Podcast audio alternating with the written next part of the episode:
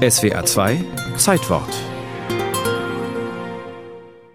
Sie sitzen bei Gulasch, Würzfleisch und überbackenem Camembert im Bahnhofscafé. Zielperson Nummer 1 Birgit Hogefeld. Geboren 1956 in Wiesbaden, eine der Leitfiguren der sogenannten dritten Generation der Rote Armee-Fraktion RAF. Zielperson 2 Hogefelds Partner. Wolfgang Werner Grams, ebenfalls Mitglied der RAF, geboren 1953 in Wiesbaden. Die Bundesanwaltschaft verdächtigt die beiden unter anderem an dem Mord an Alfred Herrhausen beteiligt gewesen zu sein, dem Chef der Deutschen Bank. Noch ein dritter sitzt im Café, Klaus Steinmetz. Geboren 1959 in Ludwigshafen. Codename VM704. Steinmetz ist V-Mann des Verfassungsschutzes Rheinland-Pfalz. Er hat Birgit Hogefeld nach Mecklenburg gelockt und damit den Einsatz in Bad Kleinen eingefädelt.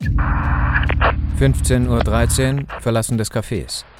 Die drei gehen Trepp ab in die Bahnhofsunterführung. Dort wollen die GSG 9 Männer zuschlagen. Sie haben die Fluchtwege abgeriegelt, die Aufgänge zu den Gleisen. Zugriff erfolgt. Diese Durchsage hört einer der Beamten oben auf dem Bahnsteig. Aber der ganze Funkspruch lautet damals: Wenn der Zugriff erfolgt, dann kontrolliert noch ein verdächtiges Fahrzeug.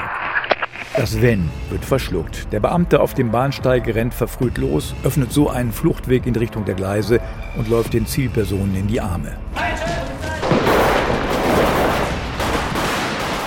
Alle sind überrumpelt, auch die GSG 9 Männer.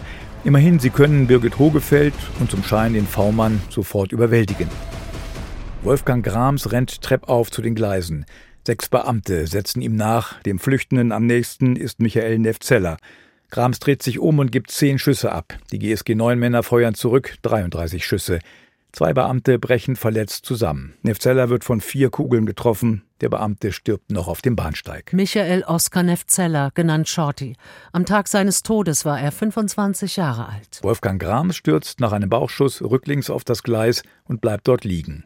Und dann? Ich trete heute als Bundesminister des Innern zurück. Verkündet wenige Tage später Rudolf Seiters. In Bad Kleinen sind offensichtlich Fehler deutlich geworden. Wolfgang Grams, so Gerichtsmediziner, ist durch einen aufgesetzten Kopfschuss getötet worden. Das lässt die Frage aufkommen, wer hat diesen Schuss gesetzt? Alexander Groß, Rechtsanwalt. Er vertritt die Eltern von Wolfgang Grams. Eine Kioskbesitzerin will aus nur 20 Meter Entfernung gesehen haben, dass zwei Beamte an den reglos auf dem Gleis liegenden Grams herangetreten seien. Der eine Beamte bückte sich und schoss aus nächster Nähe mehrmals auf den Grams. Eine Hinrichtung? Später kommen Zweifel auf am Wert dieser und einer anonymen Zeugenaussage. Unabhängige Ermittler aus der Schweiz stellen fest, der tödliche Schuss kam aus Grams eigener Waffe. Also doch Suizid? Wichtige Spuren sind verwischt. So haben etwa die Gerichtsmediziner für saubere Fingerabdrücke die rechte Hand des Toten gereinigt und damit mögliche Schmauchreste vernichtet. Die hätten eine Selbsttötung beweisen können. Dennoch stellt der Schweriner Staatsanwalt offiziell fest, es bestehen keine Anhaltspunkte dafür, dass Grams von einem Polizeibeamten rechtswidrig getötet oder verletzt worden wäre. Der Rechtsanwalt der Eltern beharrt darauf, die Hinrichtung oder Suizidfrage sei nicht beantwortet. Es ist keinesfalls bewiesen, dass er sich selbst erschossen hat. Aber den Klägern ist es auch nicht gelungen zu beweisen, dass er durch einen GSG 9-Beamten erschossen wurde. Pannen, mangelhafte Informationspolitik, fadenscheinige Aussagen. All das führt vor 30 Jahren zu einem Vertrauensverlust in den Rechtsstaat.